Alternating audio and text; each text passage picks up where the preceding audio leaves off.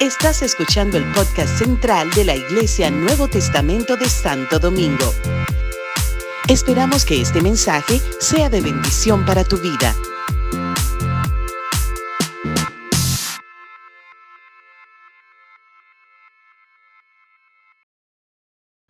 ¿Cómo han estado? ¿Bien? Me alegra mucho poder estar acá y me llama mucho la atención, ¿no? Yo no, yo no había detallado lo que Dios estaba dándoles este año como, como dirección profética para, con su palabra para las iglesias de República Dominicana, ¿verdad? Estuvimos en una convención extraordinaria que se llamó... Ay, Dios mío. Ah. ¿Cómo se llamó la convención? Ahí va, más o menos, ¿verdad? Pero en medio de todo eso, me, me, ha cautivado mucho el pasaje. ¿Cuál es el verso, Juan, capítulo 4, versículo? Wiki. Wiki. Juan, capítulo 4, versículo qué? El que, se lo, di, el que lo diga le doy un premio. La pegó. No, lo tienen de tarea, no se lo voy a dar. Bien, pero una de las cosas que dice el verso es que dice que alcen sus ojos y miren que la cosecha ya está lista. ¿verdad? Otra versión dice, es tiempo de que despierten porque la cosecha ya está lista. Y yo sin haberlo planificado, sin haberme dado cuenta del pasaje, quiero que sepan que eh, allá en Venezuela venimos desarrollando una convención de líderes que se ha convertido en un tour donde hemos recorrido los 24 estados del país. Bueno, la intención es recorrer los 24, ya llevamos 18 estados de los 24. Este fin de semana se va a estar tocando otro estado, que es el estado Bolívar, y está causando algo bastante puntual, pero lo importante de este, de este tour es que no lo está haciendo una persona, lo estamos haciendo líderes y pastores de jóvenes de diferentes denominaciones, diferentes congregaciones de todo el país, ¿verdad?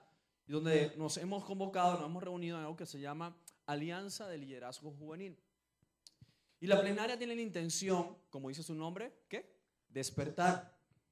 Como les decía, Dios les ha entregado una dirección para este año, la cual es que la cosecha está lista, por lo tanto es necesario despertar.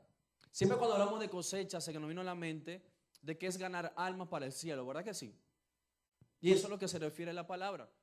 Pero yo me puedo dar cuenta, y hemos estado compartiendo durante estos días acá, de que no solamente el fin por la cual Jesús vino a la tierra fue para llevar almas al cielo, fue el principal, el objetivo macro. Lo que hemos tenido la oportunidad de estar en la universidad o en el liceo cuando usted hace un trabajo de grado, se llama así, ¿verdad? O tesis. Usted presenta un objetivo general y después presenta objetivos específicos. Aquí le llaman igual, ¿verdad que sí? El objetivo general de Jesús yo puedo decir que era, que es salvar a la humanidad para que conquiste nuevamente una eternidad. ¿Está de acuerdo conmigo? Pero el mensaje de Jesús no solamente se quedó allí. Él fue más allá y presentó una postulación acá en la tierra. Presentó un proyecto de convivencia necesario acá en la tierra. Pero para poder desarrollar ese proyecto de convivencia es necesario despertar.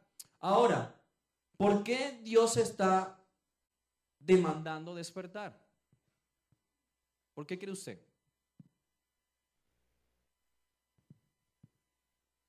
Sencillo, porque están dormidos. Cuando tú mandas a despertar a alguien, ¿en qué condición está? Durmiendo. Sencillo, ¿verdad que sí? Pero antes de entrar en eso, no está en la lámina, déjame la lámina allí en despertar. Quiero que me acompañe a Mateo capítulo 28. Búscalo allí en su teléfono, en su Biblia. Espero que tengan la Biblia en su teléfono, ¿no? Los evangélicos son los que tienen Biblia en el teléfono. O la tienen físico. ¿Ah? ¿Cómo ha cambiado la historia, verdad? Yo soy más ortodoxo, a mí me gusta más leer mi Biblia. ¿Verdad? Dice Mateo capítulo 28, versículo 18. Dice, Jesús se acercó entonces a ellos y les dijo, ¿quién se acercó? Ok, muy bien. Dice, se me ha dado toda autoridad en el cielo y en dónde? Es decir, esa autoridad para usarla en dos ambientes, el cielo y la tierra. Vamos a ver para qué le dieron esa autoridad, versículo 19.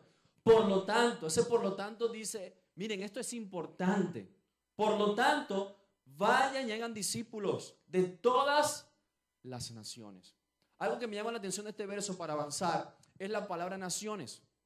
Si usted revisa el concepto de lo que es naciones, habla, viene de la palabra nación. Nación es lo que está conformado con diferentes comunidades que están conformadas por diferentes culturas. ¿Verdad? Por ejemplo, el dominicano come mucho arroz, ¿verdad que sí? Habichuela. Come con con. ¿Verdad que sí? Se matan. Por, hay problemas en, eso, eso, es causa de divorcio a veces el concón, ¿verdad que sí? ¿Verdad? Hay culturas en Venezuela, comemos arepa, comemos cachapa, comemos empanada, comemos patacones, comemos muchas cosas. Ay, qué rico. ¿Verdad? Diferentes culturas que conforman una nación.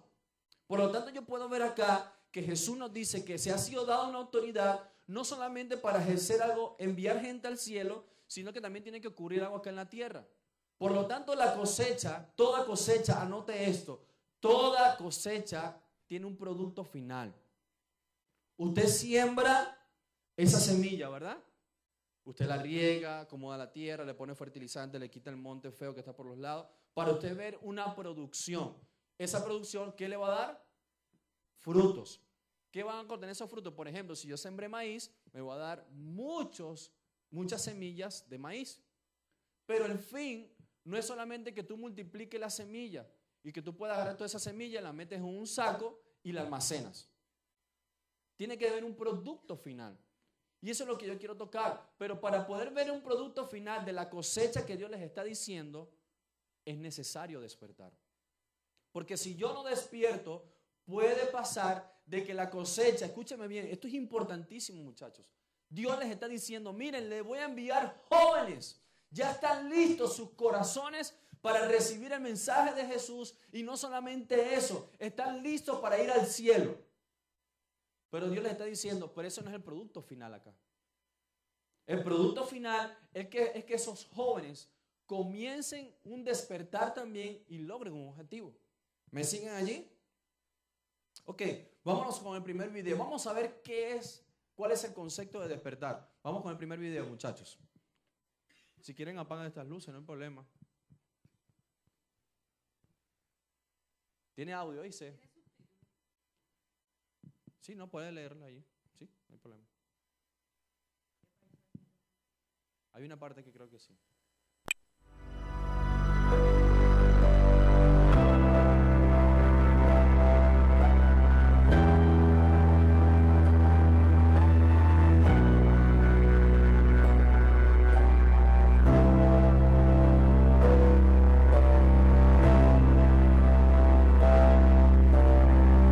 Día podré ver un mundo mejor, con más besos que peleas. ¿Será que el amor podrá triunfar? ¿La verdad podrá ganarle la mentira?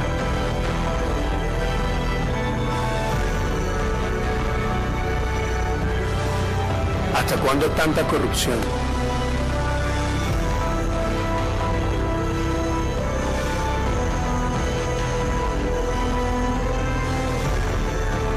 ¿Cuándo veremos una iglesia despierta?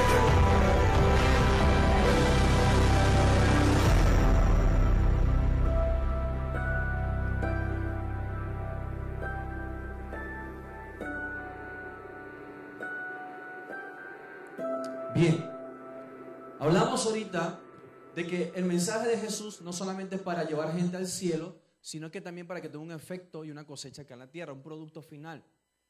Y veíamos ayer el concepto de despertar o dormir, mejor dicho. Dormir es estar con los ojos cerrados en un estado inconsciente. Otro concepto, el segundo que aparece allí, dice es descuidarse en la obra de un trabajo con menos solicitud de la que se requiera. Yo he podido notar que a medida que van avanzando las naciones, van avanzando las sociedades, muy pero muy sigilosamente, la iglesia se ha ido adormeciendo.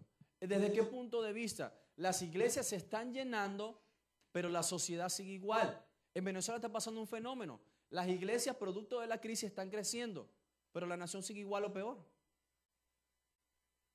Eso no debería ser así. Si se supone que más, más personas, más jóvenes, están llegando por el mensaje del Evangelio, yo creo que el mensaje del Evangelio no solamente tiene un fin de transformar vidas para llevarlas al cielo, sino de modificar culturas de una nación, modificar conductas donde ese ambiente tiene que verse afectado por eso.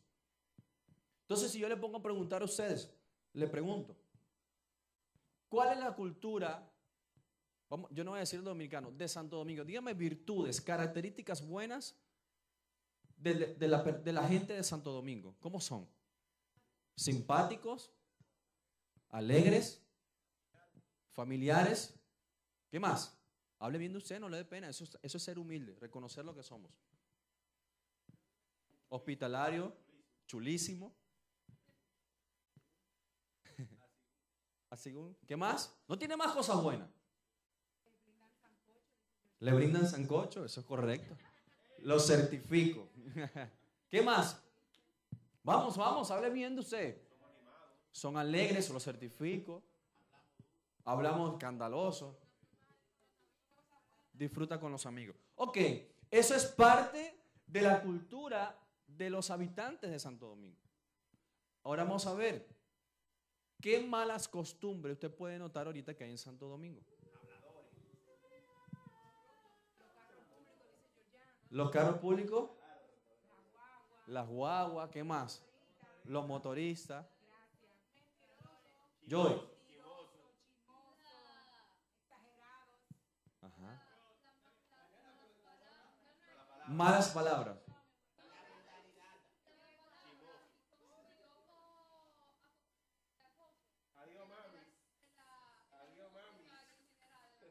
Ok. Groseros. Ok. ¿Qué más? ¿Cómo? Madrilista. Sí, eso es un error que tienen, ¿verdad que sí? Sí. Dios, Dios tiene que transformar a esta gente. ¿Qué más? Oh, te metiste en carne profunda, ¿ok?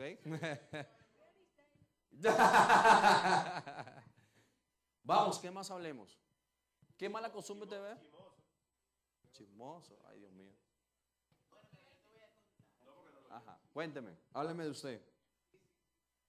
¿Sí? Corruptos, ¿será que son corruptos?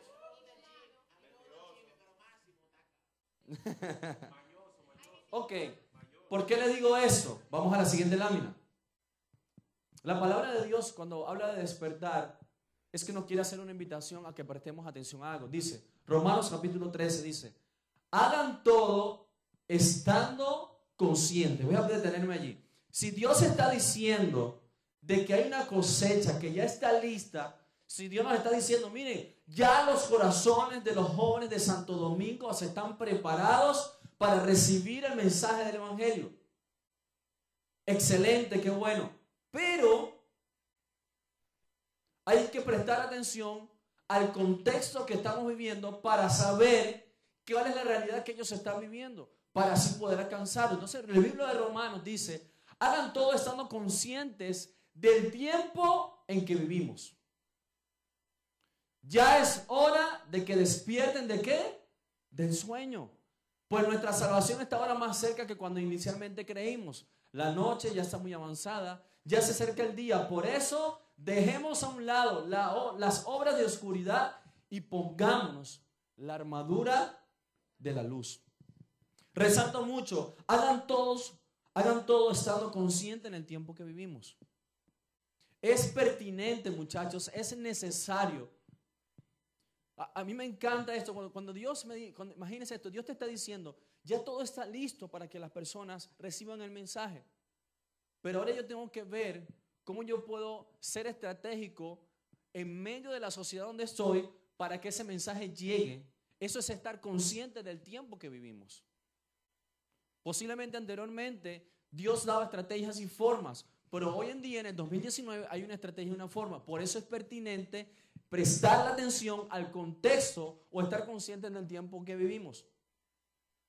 Es necesario comprender que la cosecha se da en los campos, Y pregunto, ¿dónde están los campos?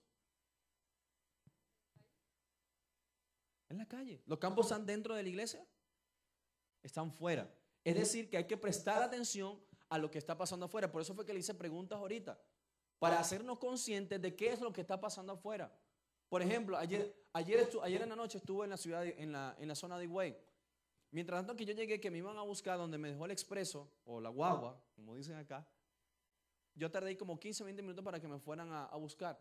A mí me impresionó, número uno, la cantidad de motores que hay allá. Es increíble. Demasiados motoristas.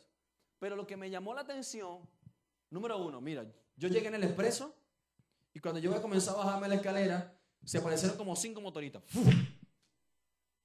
Cuéntame, ¿para dónde van? Yo no, tranquilo, pana, todo bien, tranquilo, ya me vienen a buscar. Y yo, wow, qué serviciales son acá, mire, son muy atentos, ¿verdad? Pero después que yo estoy parado allí en la, en la, paga la redundancia, en la parada, me doy cuenta y comienzo a detallar, lo, me gusta mucho detallar las culturas de donde voy, o cómo es la dinámica de vida de las personas. Y me, me impactó mucho la cantidad de motocicletas que hay. Pero lo que me llamó la atención es que por lo menos de 30 motocicletas que vi, no les estoy exagerando, tres solamente vi que estaban usando cascos. Entonces, mira, ¿cómo es la cosa? Hay que denunciar esos tres, esos son anormales. Sí, ¿verdad? Esos van en contra. Pero mira lo que decimos. Ah, pero es que eso es normal. Allá, ahorita en Venezuela hay una frase. Ahorita se, se, fue la luz. Ah, es que estamos en Venezuela. Y, y, eso ha despertado mucho en mí. Yo ya vaya, vaya un momentico. Eso no es normal. Que se vayan cinco días de electricidad, sin internet, sin comunicaciones, sin nada, sin efectivos. Eso no es normal. Y lo primero que decimos, ah, es que estamos en Venezuela. De repente, muy sigilosamente, aquí no están ocurriendo cosas de esa magnitud, pero poco a poco hay culturas que se están implementando que decimos, ah, es que estamos en Santo Domingo. Eso es normal. La pregunta es, ¿eso es normal? Entonces allí donde la palabra de Dios nos invita, eh, tenemos que estar conscientes del tiempo en que vivimos. Muy pertinente prestar atención. Hablamos y criticamos cosas que son verdad. A mí me impresiona mucho cuando eh, eh, José me fue a buscar al aeropuerto. Y José, mira este cómo maneja. Tú estás viendo, Diego. Mira cómo se, aquí no te dan paso. Tú estás viendo cómo maneja. Y es verdad, y José, considero que José es muy prudente al manejar. O no sé si lo hacía porque estaba conmigo, ¿no? Mentira, no, mentira. Me engañó, no, no. Yo creo en que, ¿verdad?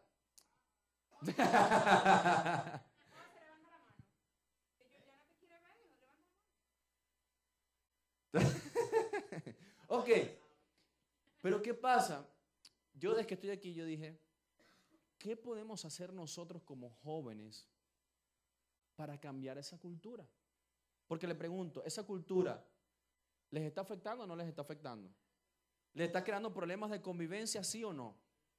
Por eso de repente, en Venezuela, si pasan ese tipo de cosas, a más de uno se ha bajado una persona que anda con armamento y le ha hecho un tiro, ¡pam! y se va y tranquilo. Porque le atravesó el carro y no le dio paso. Eso ha pasado en Venezuela. Por eso le estoy hablando de que despertemos. Porque podemos ver de que Dios está diciendo, mire, hay corazones dispuestos y cosecha, muchachos. Por entonces hay que estar atención de no quedarnos solamente en una cosecha de gente que asiste a la iglesia, pero no son de influencia para transformar una sociedad. Para transformar su contexto, para transformar donde están. ¿Me siguen? Ok, vamos con el siguiente video.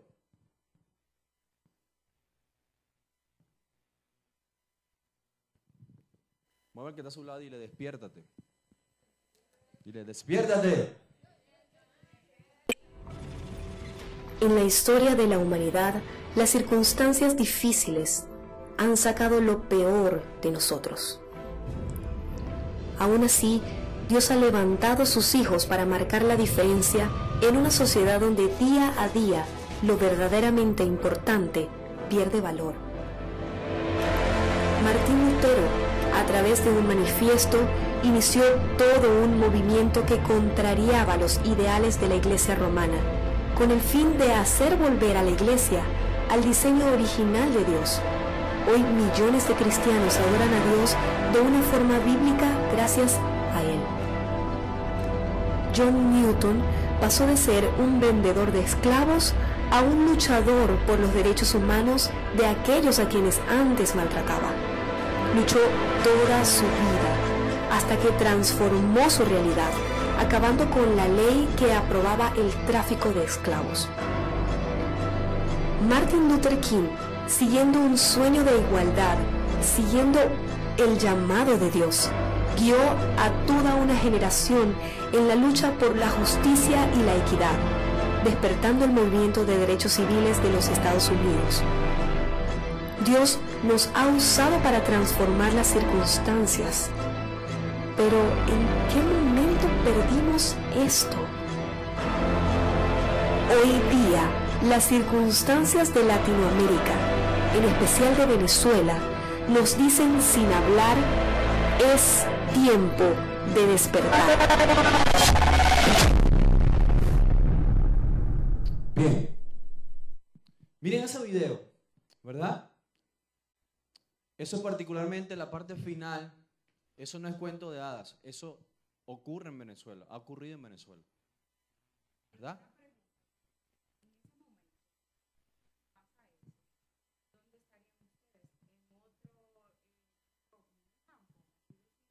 No, esa es la capital. Ah, ¿que dónde estamos nosotros en ese momento? Bueno, estamos en nuestras casas. En la última vez que hubo una manifestación que fue ahí en la ciudad, pasa que ese video, particularmente esa, esa escena, es de la capital, de Caracas. Es como decir que si ocurriera eso acá en Santo Domingo. Yo no estoy en la capital de, de Venezuela. Yo estoy en una ciudad que está a dos horas de la capital, que es la Valencia, Estado Carabobo. Valencia también es una ciudad también que ha vivido eso, pero no a esa magnitud. La última que vivió Valencia fue ahorita a, a finales de enero. Y me reuní, reun, me reuní con unos amigos, unos líderes de jóvenes, y particularmente sentimos la inquietud en este momento particular de salir en ese momento cuando estaba ocurriendo. Había una concentración de mucha gente, mucha gente joven, adultos de la oposición, de, no sé si han escuchado de Juan Guaidó, ¿verdad? de la oposición y todo eso, y hay una concentración bastante importante allí. Pero en medio de esa concentración había mucha tensión en, en, en, en el ambiente. Y cuando había esa tensión, yo comienzo a mandar mensajes en el, grupo que tenemos de diferentes pastores y líderes. Yo estoy inquieto, yo siento que hay, hay, un mover en nuestra ciudad que quiere, porque la ciudad, gracias a Dios, estaba bastante tranquila, pero siento que como que se está planificando algo pesado y que, que puede comenzar a crear algo acá. Y orando, orando, muchos me dijeron, sí, yo también tengo el mismo sentir. Estuve en la calle, vi muchas tanquetas, muchos guardias nacionales, mucho... Ahí hay un grupo que es el GAES, Grupo de Antiextorsión y Secuestro. Eso lo están usando también para las manifestaciones. Pero ellos andan con armas largas, no armas de manifestaciones, sino armas de guerra, y andan con capucha. No se le ven las caras, ¿verdad? Y había muchos eh, vehículos de ellos, que son vehículos blindados, pasando por las avenidas principales de la ciudad. Pasa que en nuestra ciudad está el, aquí se le dice fuerte, eh, fuerte, fuerte de militar, ¿verdad? Fortaleza. En nuestra ciudad está la fortaleza principal de los tanques de guerra. O sea, allí es la cuna donde se almacena los tanques de guerras del país, ¿verdad? Posiblemente estaban protegiendo eso. Pero para hacer el cuento largo corto, nos sentimos motivados y nos lanzamos para la manifestación. Salimos. Eh, mi esposa se preocupó mucho, no les puedo negar, pero yo le dije, mira, desde que está pasando esto, yo nunca había tenido este sentir, pero particularmente ahorita yo tengo este sentir. Pero ¿qué tú vas a hacer allá? Y, y, eso también te puede, te puede dar pensar de que tú estás con la oposición y no, no, no, no, yo voy a marcar un mensaje diferente. Yo voy a meterme en medio de la gente y vamos a comenzar a predicar el mensaje de Jesús. Y con diferentes pastores, diferentes líderes nos, nos fuimos. Y le doy gracias a Dios porque uno de los líderes, Dios lo está usando mucho en el, en el ámbito político, me estoy adelantando un poco. Pero él estudió eso, él estudió eh, politología, él es politólogo.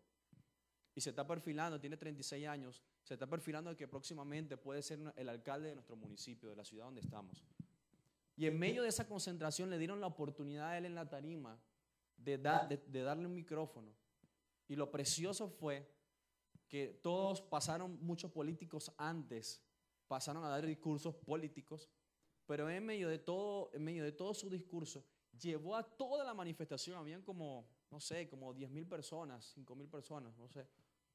En medio de todo eso, llevó a decirle a la gente, miren, esto solamente, de esto solamente podemos salir si le permitimos que Dios intervenga en nuestra nación. Y para eso es necesario humillarnos.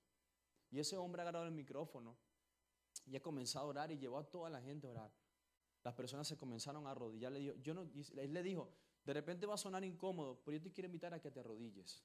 Y las personas se arrodillaron allí y comenzaron a orar. Y ahí nosotros aprovechamos y nos metimos en medio de la persona y comenzamos. Y es increíble cómo la gente se quebrantó, comenzó a, a caer, un, cambió la atmósfera por completo. ¿A qué me refiero eso? Cuando yo veía ese video, yo puedo ver, ahí se presenta gente desde la historia. Usted ha escuchado de Martin Luther King, ¿verdad que sí? Es algo que ha sido trascendental en la historia, ¿verdad?, de la humanidad. Pero me ha llamado la atención de que poco a poco en las naciones nos hemos apagado.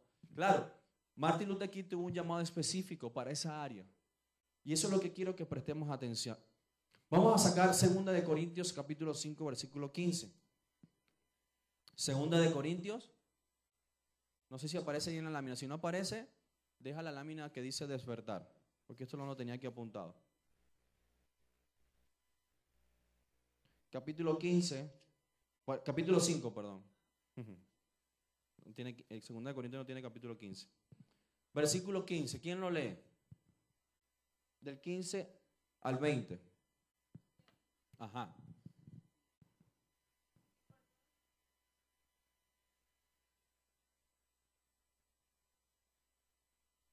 Ok. Y por todos murió. ¿Para qué?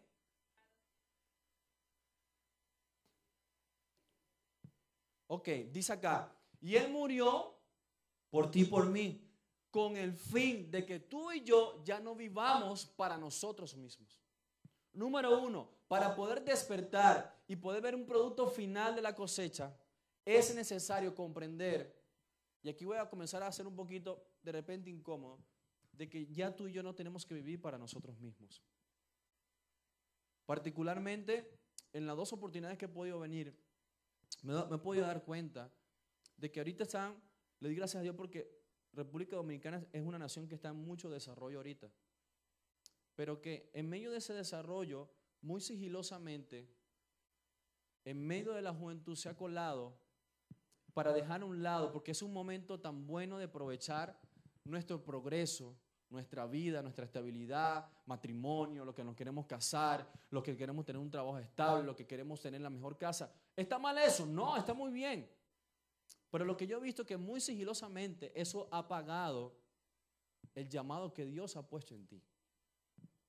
Muy sigilosamente, quiero que sepas que eso no está mal, pero lo que te quiero invitar es que Dios desea que lleves las dos cosas a la par y eso es lo que quiere que despiertes.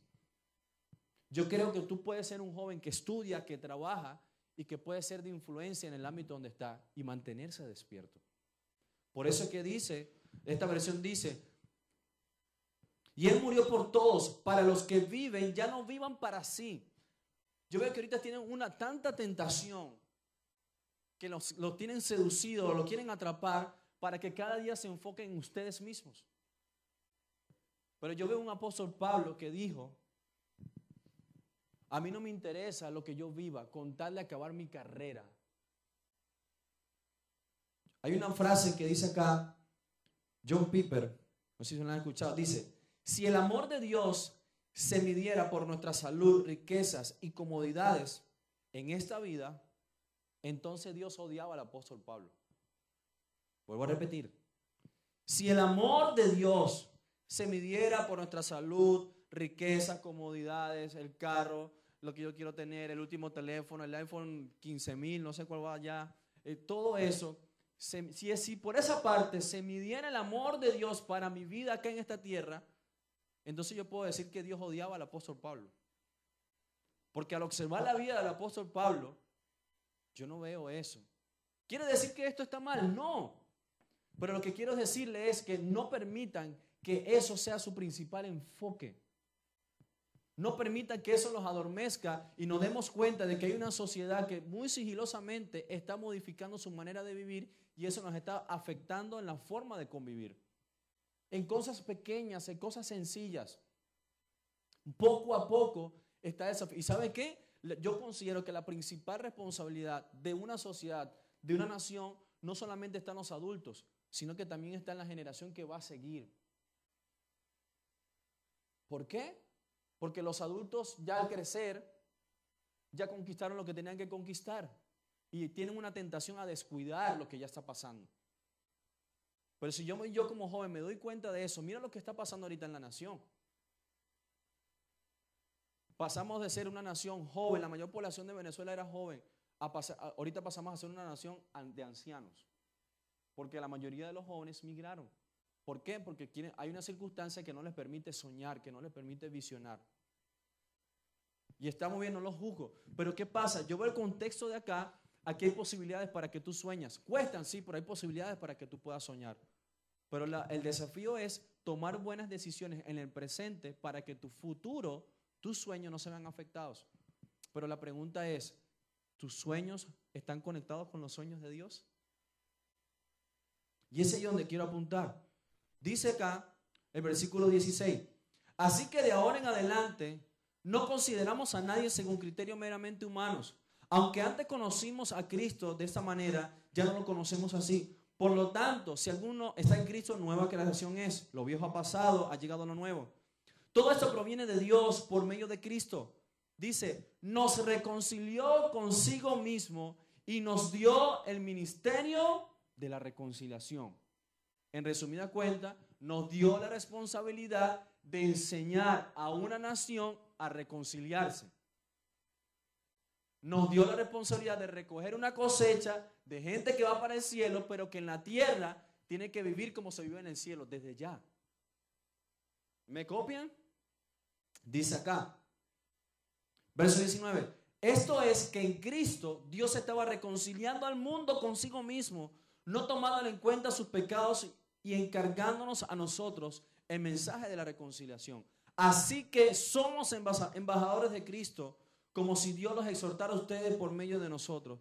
En el nombre de Cristo le rogamos que se reconcilien con Dios. Miren lo que dice allí el apóstol. Dice, les rogamos que reconcilien todas las cosas. Y aquí donde quiero apuntar. Cuando la Biblia dice que Dios desea reconciliar, todas las cosas, es que quiero que se den cuenta de que Dios desea reconciliar todas las áreas, todas las esferas que conforman una sociedad. Ejemplo, ¿qué conforma una sociedad? ¿La educación es importante para una sociedad? Sí. ¿La salud es importante para una sociedad? ¿El gobierno es importante para una sociedad? ¿El deporte es importante para una sociedad? Estás en la carne, no mentira. Las artes son importantes para una sociedad. Los, las redes sociales, los medios, son importantes para una sociedad. Eh, ¿Qué más puedo decirle? La economía es importante para una sociedad. Claro que sí. Entonces, cuando la palabra de Dios dice, deseo reconciliar consigo todas las cosas, es que Dios desea que sus hijos sean influyentes en todas esas áreas que conforman una sociedad. Para poder cumplir lo que dice Mateo 28, para poder ver el producto final de una cosecha. En esta noche lo que quiero traerle de parte de Dios es que puedan despertar a darse cuenta de que la cosecha no solamente evangelizar y que confiesa a Cristo. La cosecha es que en tu universidad, en tu trabajo, en donde te encuentres, tú tienes que ser de influencia y el ambiente donde tú estés tiene que cambiar. ¿Aló? Tiene que cambiar. Porque eso es lo que nos va a prevenir y, y le va a enseñar a una sociedad a que aprenda a convivir.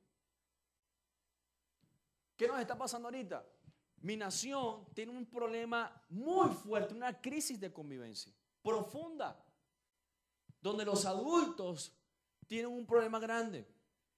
Eso ha hecho corrupción en los ámbitos de gobierno, eso ha hecho corrupción en todo. No hay ninguna rama, ninguna de estas esferas, en la economía, en el deporte, en la educación, donde no haya corrupción, todo está corrompido.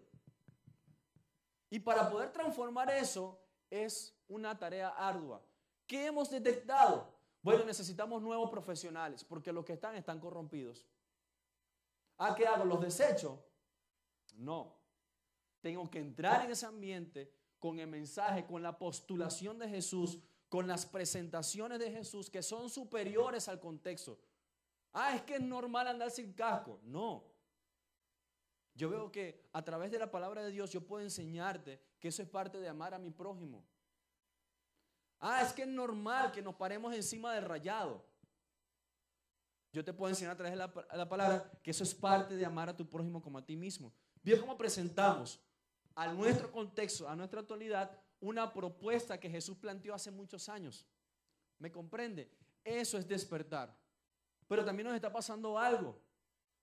Hay muchos funcionarios corruptos, entonces necesitamos, eh, necesitamos fabricar nuevos profesionales. ¿Qué tarea tenemos ahora?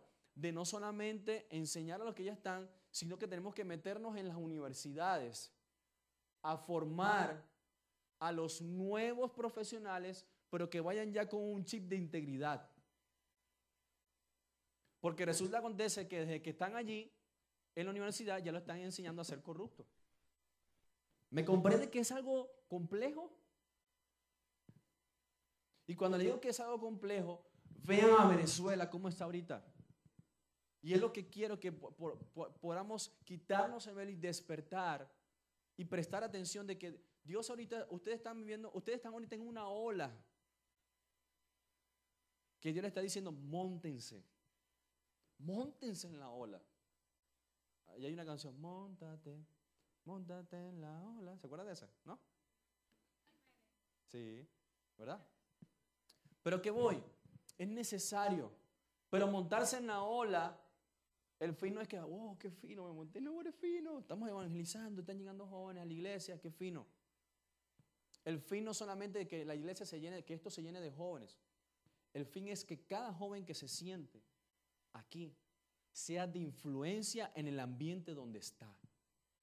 Si Dios lo llamó a las artes, que donde esté sea referencia en las artes, que comience a sonar por todos los lados. Si yo, Dios lo llamó en el ámbito de economía, que sea una persona que sea referente, no o sea, y no solamente hacer referencia por tu calidad profesional, sino por lo que tú eres. La calidad de un país no se mide por los recursos. Mira nosotros, flotamos en petróleo, porque literal flotamos en petróleo. Flotamos en gas, tenemos la segunda reserva de oro del mundo, tenemos diamantes, tenemos minerales, tenemos turismo. ¿Y de qué sirve? ¿Cómo está la nación ahorita? Vio que el tesoro de la nación no son los recursos. El principal recurso y tesoro de una nación es su gente. Entonces tenemos el desafío de despertar, de comenzar a soñar qué Santo Domingo yo quiero ver. ¿Cómo quisieras tú ver, levantarte en la mañana cuando vayas a la universidad o al trabajo? ¿Cómo quisieras ver a tú tu ciudad?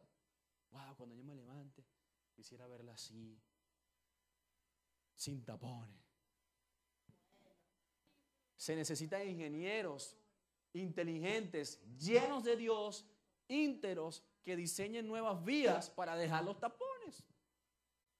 Y yo creo que en la iglesia hay gente capacitada, no solamente a nivel académico, sino también a nivel íntero, porque posiblemente, no sé, no han hecho eh, nuevas autopistas, porque posiblemente no ha, sido, no ha sido rentable para muchos, porque eso le quitaría mucho dinero a muchos en el gobierno. Eso pasa en Venezuela. Y prefieren ver a una ciudad congestionada antes que su bolsillo congestionado. ¿Me comprenden? Decía el video, dice, ¿hasta cuándo tanta corrupción?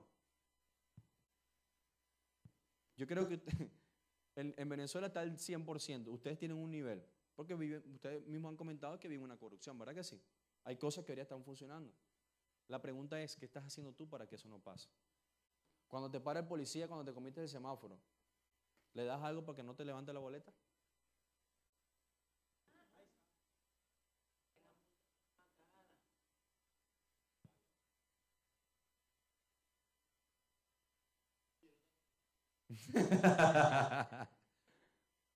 ¿Me entiende? es ir más allá de la postulación del momento. Es normal que tú le des algo al policía y que no te levante la boleta. Es que eso es normal aquí.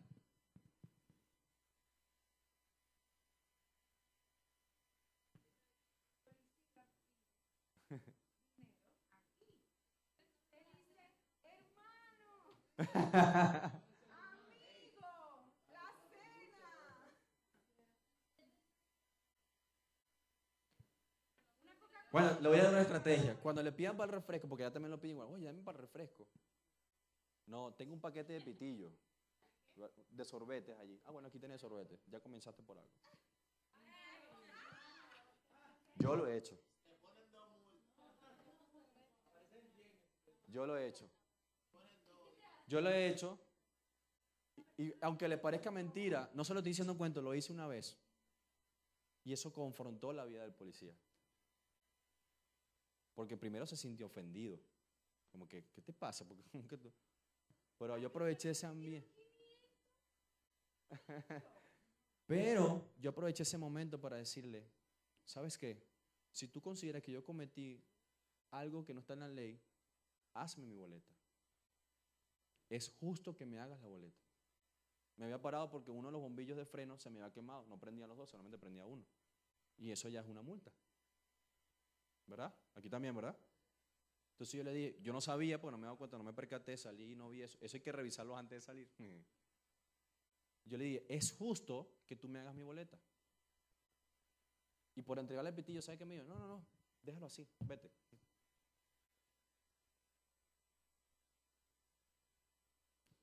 ¿Me comprenden? Porque, pero para poder ser de influencia se necesita de una identidad una identidad. Por eso es necesario olvidarme de mi cultura. El Salmo 45, versículo 10, no lo tenía aquí, pero vamos a tocarlo. Vamos bien, muchachos, vamos bien. Sí, estamos entendiendo. Perdone si estoy diciendo, pero yo me siento en mi casa. ¿Verdad? Salmo 45, versículo 10. Si no le gusta, dime, pastor, no estoy de acuerdo contigo. Y no se sienta mal por decir eso. Salmo 45, versículo 10 dice, escucha hija, fíjate bien y presta atención. La nueva versión internacional dice así. Yo puedo decirle, saetas de República Dominicana, escuchen bien y presten atención. Para que puedan ver una cosecha, para que puedan ver el producto final de una cosecha, para que puedan ver el Santo Domingo que ustedes sueñan, es necesario esto. Olvídate de tu pueblo. No lo digo yo, lo dice la Biblia. Y ella está hablándole a la iglesia. Olvídate de tu pueblo. Por eso es que parte que le estoy diciendo, ah, es que eso es normal. Es normal que andemos sin casco. Bueno, de eso tenemos que olvidarnos. Cero.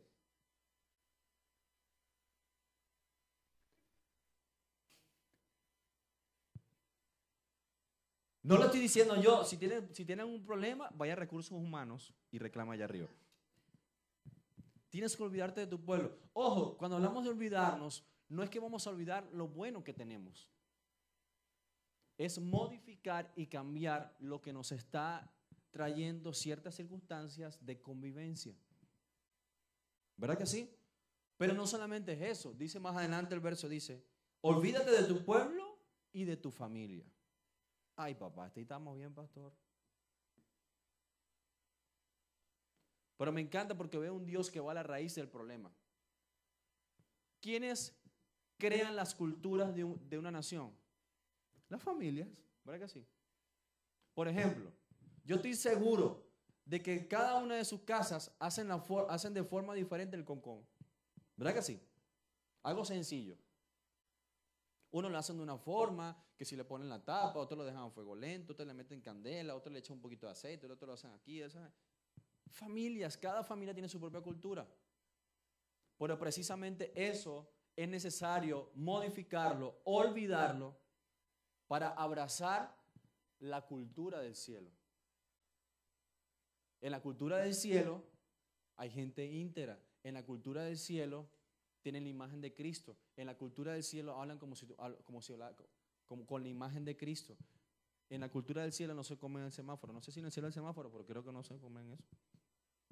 ¿Me siguen, muchachos? Amén. Amén. Ya vamos a terminar. Ahora, te quiero hacer una pregunta. Aquí sí vamos a comenzar a interactuar. ¿Cómo nosotros podemos modificar las malas costumbres que tenemos acá en Santo Domingo? Siendo nosotros el cambio. Ok, vamos a hablar de estrategias. Por ejemplo, una problemática que tengamos acá, en Santo Domingo. Una sola y basada en eso más qué estrategia Dios nos da.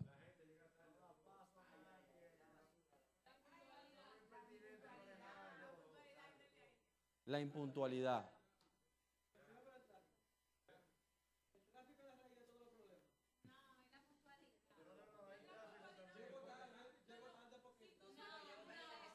Ajá, vamos a escuchar a Francia aquí.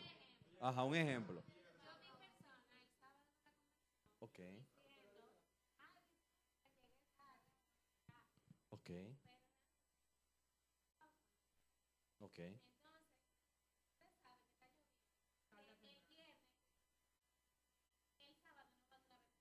Bien. Ok.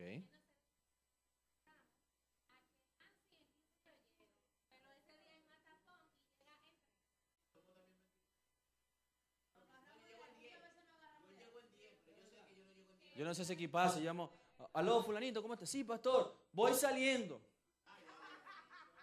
Ajá, yo, yo pregunto, cuando me dicen así, yo, ya yo, yo estoy entrenadito, ajá, ¿va saliendo de tu baño o va saliendo? ¿Verdad? ¿Me entienden? Ok, pero me gusta porque estamos yendo al origen. Pero vamos a ver ahora una realidad externa que está pasando, que esté afectando la convivencia de la dinámica de la ciudad. Ejemplo, vamos a darle con los motoristas, el casco. ¿Qué estrategia podemos implementar? Ajá.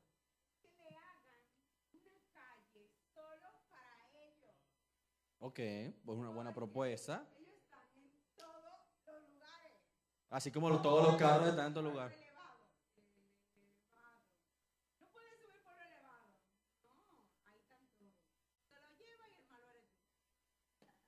Ok. Entonces, según lo que me dice Dariana, al parecer ya hay, ya hay normas, ya hay leyes. El problema es que no las cumplimos, no las practicamos. Ajá, José. José tiene un problema serio con, con esa parte.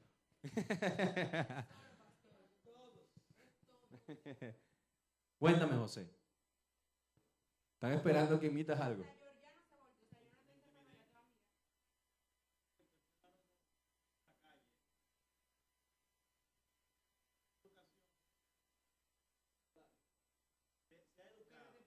Ok.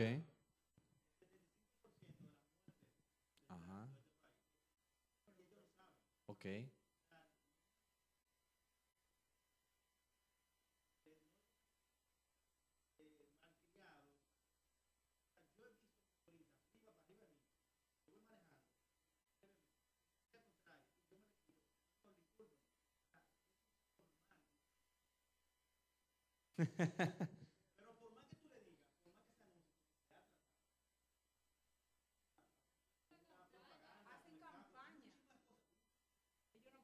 Entonces, ahí vamos conectando otra, otra raíz. Entonces pareciera que la forma para poder enseñarlo es que se cumpla la ley, ¿verdad? Ok.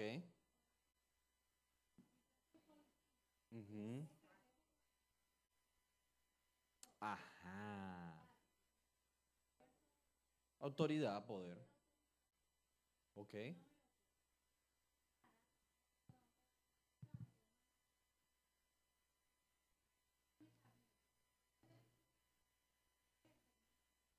Ujú. Chapean. Ajá. Ok. Ok. Entonces.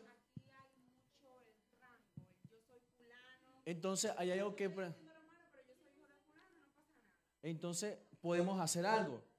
Hay que ir a esos ámbitos de gobierno, no con la intención de reclamar, porque somos muy buenos reclamando, pero no somos buenos llevando propuestas. Le habla a uno que vivió esa experiencia. Fui al Ministerio de Educación y dije, este, cambiaron el peso no me parece por esto, por esto, por esto, por esto, por esto, ta, ta, ta, ta. Y con la persona que está hablando, mira lo que hice sí es verdad. ¿Qué tú propones? Este, es que eso está mal. Ahí donde yo quería llegar a un punto. Somos buenos en ver la problemática, pero nos cuesta en presentar postulaciones. La iglesia es experta en criticar, porque como nosotros también chapeamos, oyeron si no sabían. Con esto a veces nosotros chapeamos. Pero en medio de chapear no damos propuestas que solucionan. Entonces ahí donde es necesario revisar, Dios mío, yo creo que la creatividad de Dios está disponible hoy en día para una generación para que presente ideas, propuestas adaptadas a un sistema para que mejore. ¿Usted puede creer eso? Yo creo eso. Pero por, supuesto vamos a luchar con muchas cosas. Pero, ah, es que eso ya se hizo y no funcionó. Ah, es que eso ya lo hicieron. No, el problema está en que lo hicieron alejado de Dios. Y ahí donde se necesita la intervención de Dios. Por ejemplo, lo que está pasando ahorita ya. Nadie lo pasa lo mismo. Y estamos creando una campaña donde decimos, ah, pero es que estamos en Venezuela. No, porque estamos en Venezuela usamos el casco. Porque estamos en Venezuela respetamos el rayado. Y acompañamos y decimos, acuérdate que Dios te está viendo. Y ponemos abajo, no dejes en visto a Dios. Entonces eso crea, va creando una cultura. Pero lo importante fue que no solamente criticamos una realidad, sino que presentamos algo bien sustentado, decir, mira, esto se puede hacer. Yo veo la vida de Jesús que hace eso. Vámonos a Mateo capítulo 5. Mira, muchachos, puedo amanecer hablándoles aquí, pero no quiero amanecer, no mentira.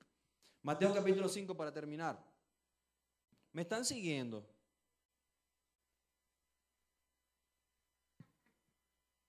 ¿Sí? ¿O está aburrido? Mateo capítulo 5. Mire Jesús. Oh, qué bien. Dice, vamos a ver, le hago una pregunta. ¿Por qué ocurren los asesinatos? ¿Por qué una persona va con un arma y le quita la vida a otra? Por la maldad, por diferencias. Dinero, venganza, infidelidad, le montó los cachos. No le traigo una pistola yo porque... Vámonos a Mateo capítulo 5. Quiero que lo lean conmigo. Versículo 21. Yo sé que de repente ustedes lo han leído, pero vamos a detallarlo. Mateo capítulo 5, versículo 21. Dice acá, ustedes han oído que se dijo, ¿este quién hablando? Jesús. Ustedes han oído que se dijo a sus antepasados, no mates y todo el que mate quedará sujeto al juicio del tribunal. Allí Jesús estaba hablando de la ley, diciendo, miren, la ley dice que si tú le quitas la vida a una persona, tú vas a un tribunal y vas a un juicio. Si eso hoy en día aquí en la tierra ocurre, pasa lo mismo, ¿verdad? Si yo le quito la vida a una persona, voy a un juicio y me juzgan. Vamos a ver qué presenta Jesús superior a eso del momento. Dice acá, pero yo les digo, ahí donde entra la presentación, la postulación superior del momento para, que, para solucionar. Dice, pero yo les digo que todo el que se enoje con su hermano quedará sujeto al juicio del tribunal. Cuando yo leí esto, yo dije, Jesús se volvió loco. ¿Cómo es posible que una persona que le quita la vida a otra va a ser juzgada de la misma forma y con la misma sentencia otro que simplemente, simplemente se enojó con su hermano. Eso es de loco. A mí, naturalmente, con estos cuatro dados de frente, no me cuadra. No me parece justo. ¿Sí o no? No me parece justo. Pero cuando yo veo esta postulación, ¿entienden lo que es postulación? Es un aporte. Cuando yo veo que Jesús hace esta postulación, yo veo que Jesús está diciendo, miren, esta es la raíz, aquí está la solución. ¿Dónde comienzan los homicidios? Porque dos personas tienen diferencias, se molestaron y terminaron en eso. ¿Me comprende la idea? Yo creo que hoy en día hay situaciones que están pasando que decimos que son normales. Pero creo que hoy en día tenemos la capacidad fundamentada en la palabra de Dios de presentar ideas fenomenales para cambiar un contexto. ¿Me agarran la idea? Vamos a otro, otro ejemplo, por, por ejemplo, versículo 27. ¿Qué pasa si un hombre se acuesta con su mujer, con otra mujer, perdón, que no es su esposa? ¿Qué ocurre allí? Un adulterio. ¿Y qué causa eso?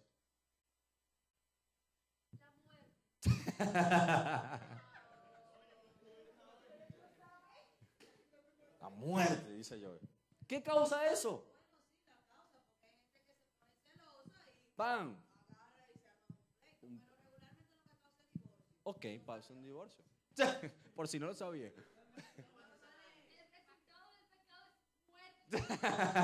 oh, oh my God.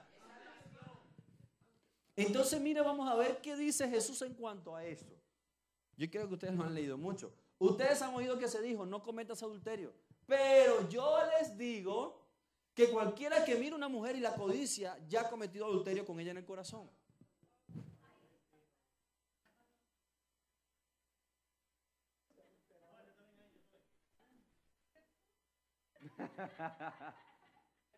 Yo veo un Jesús que va por encima de lo normal. Y dice, miren, la forma de prevenir esto, de que tú andes viendo por allí y le falles a tu esposa, es que no te permitas ver una mujer y te hagas un cuento de Disney con ella en la mente. Cuando yo, voy a ser muy sincero, me siento de verdad en confianza. Cuando yo leí por primera vez este verso, yo le dije a Dios, yo estaba recién llegado a la iglesia. Yo le dije, ah, no. ¿Y entonces para qué tú me hiciste los ojos? Yo le dije, sí, a Dios. Yo tengo, que yo tenemos esa confianza como papá e hijo. Y ah, no. ¿Y entonces para qué tú me colocaste los ojos? Pues los ojos son para ver. ¿Me comprenden? Jesús fue a la raíz, al origen. Y con eso, quiero terminar, mis muchachos. Es tiempo de la cosecha. ¿Y es tiempo qué? Despierta. ¿Dónde estás ahorita trabajando? ¿Dónde estás estudiando? Comienza a hacer influencia y comienza a cambiar la cultura de tu trabajo. ¿Quiénes trabajan acá? Ok, ejemplo. Dariana, tú trabajas en el ámbito de salud. ¿Qué es algo normal que ocurra allá? Que te llame un superior, te diga, es un paciente, otra persona. No, pero yo no lo conozco. No hay récord. Sí, tú lo tienes que hacer. Ok. Eso, Eso es normal. Sí, o que se acabó, eh, no hay nada que se pueda hacer rayo X, pero llega otra persona, cuando el jefe. Y si ahí aparece el material para rayos X. Ahora la pregunta es, ¿qué puede hacer Dariana para que eso cambie? ¿Qué hace Dariana? Ajá. Eso cambie. No hay para nadie. ¿Y eso te ha causado problemas? ¿Y qué has hecho tú? Ajá, ¿y qué has hecho tú con ese problema? ¿Cómo te has sentido? Bien, porque no hice lo que él Eso se llama identidad. Eso se llama estar bien cimentado y no negociar principios. Eso se llama ser influencia en donde tú estás. Y eso, estoy seguro que en un momento va a dar fruto y va a tener que funcionar como tiene que funcionar. Y eso posiblemente Dios lo utilice para honrar en un momento a Ariana y la coloque en el puesto de jefa. Dígame. ¿Me comprende? Otro ámbito. ¿Dónde trabajas tú, Francis? Abogado. Ay, ese ámbito es candela, chip y fuego, como dicen aquí. Ajá.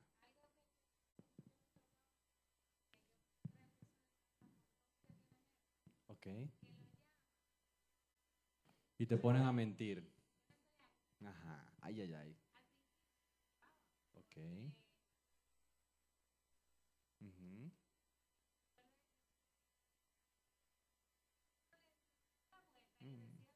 Tú sabes. Una media mentira.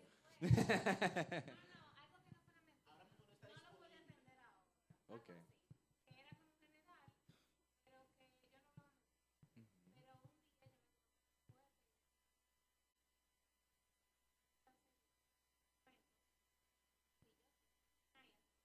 Ajá. Ok. Y tú vas para afuera.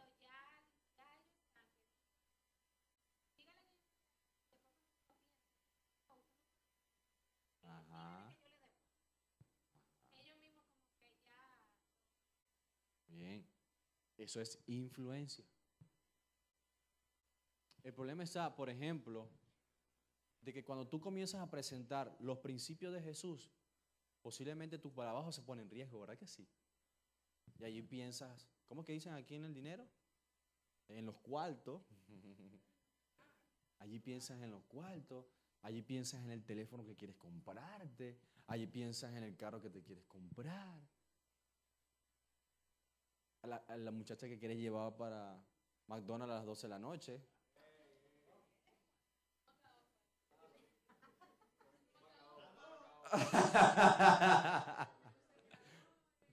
Los sembradores, la semilla, la tierra, por ahí hablando un tema de eso.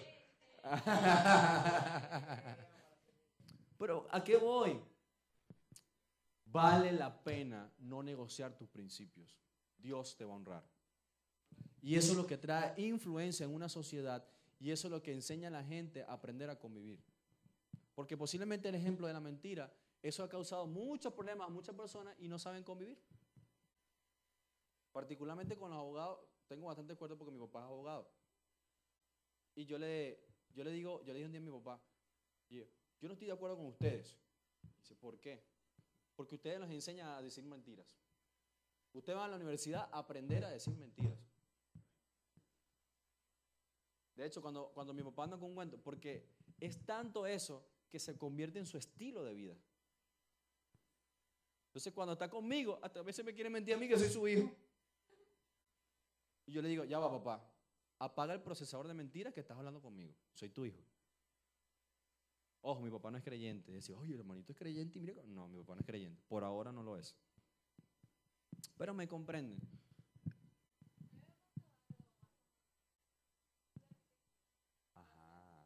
El cheque debajo de la mesa. ok. Es convención.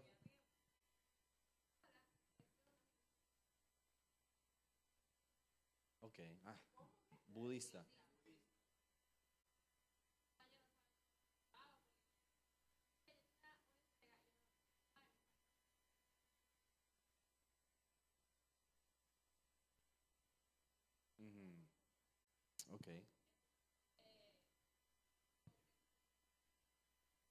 Claro, quiero que me quede la materia.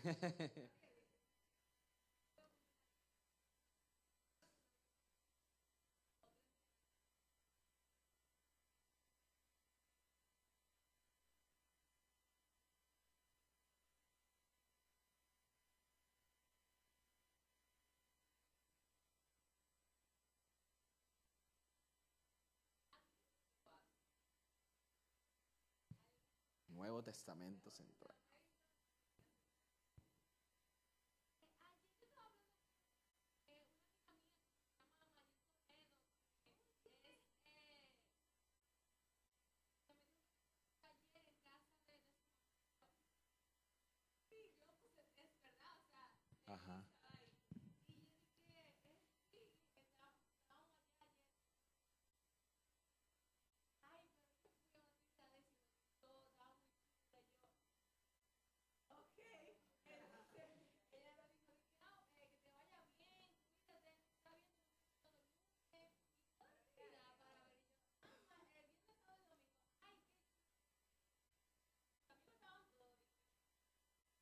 Dios honra tu identidad. Así es. Entonces, pónganse sobre sus pies.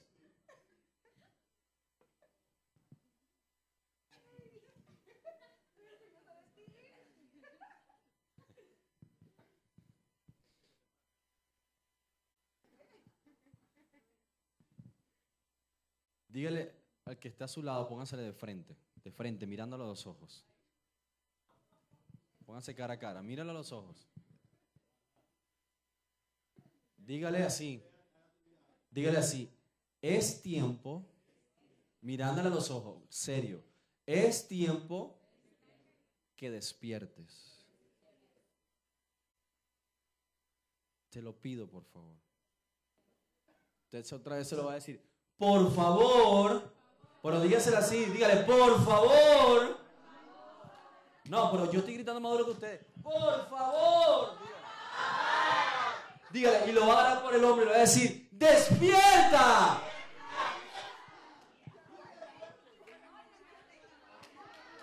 Sí, des un aplauso, pues, des un aplauso. Ajá.